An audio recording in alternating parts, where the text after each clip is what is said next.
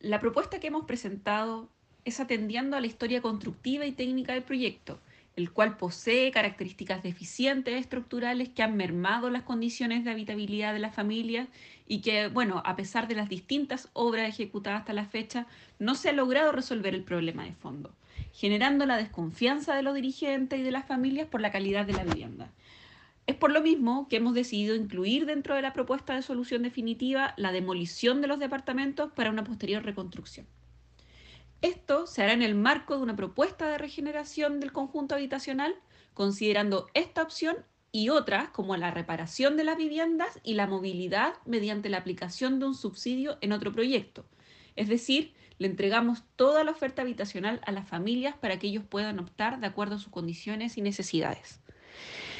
Es importante y quiero agregar que desde que asumimos como gobierno el pasado marzo decidimos que íbamos a trabajar en aquellos conjuntos habitacionales que cuenten con problemáticas y que llevan arrastrándose por mucho tiempo y que a la fecha no han contado con una solución definitiva. Y quienes más lo han resentido desde el punto de vista humano son las familias que, viven en ellos. En este caso, el proyecto Miradores lleva mucho tiempo en esta situación y que a nuestro entender debe ser abordada con rapidez, ya que se trata del dolor y sentir de las familias.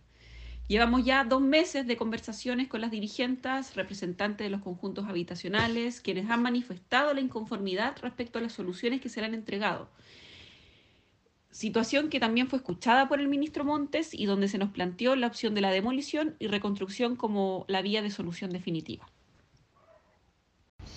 Bueno, junto con la Ceremi, yo creo que el primer paso para llegar a soluciones concretas después de tanto tiempo de historia y de tanto sufrimiento y de tantas problemáticas es reconstituir las confianzas. Serviu debe volver a tener un trabajo colaborativo con, los, con las vecinas y los vecinos eh, de ambos comités y para aquello debemos dar un paso atrás y volver a mirar la dificultad y generar desde esta nueva mirada soluciones que sean quizás mucho más amplias o en más dimensiones respecto de lo que hoy se discute ya sea en la reparación o en la demolición. Por lo tanto, en esta necesidad de remirar, es importante recoger aquello que las vecinas y vecinos de estos comités pueden en verdad entender como una solución para ellos en su realidad concreta. Por lo tanto, la idea de este censo realizado directamente, planteando las alternativas de solución, cuáles de estas alternativas son las que las familias estiman como más pertinentes, resulta un insumo necesario para que la solución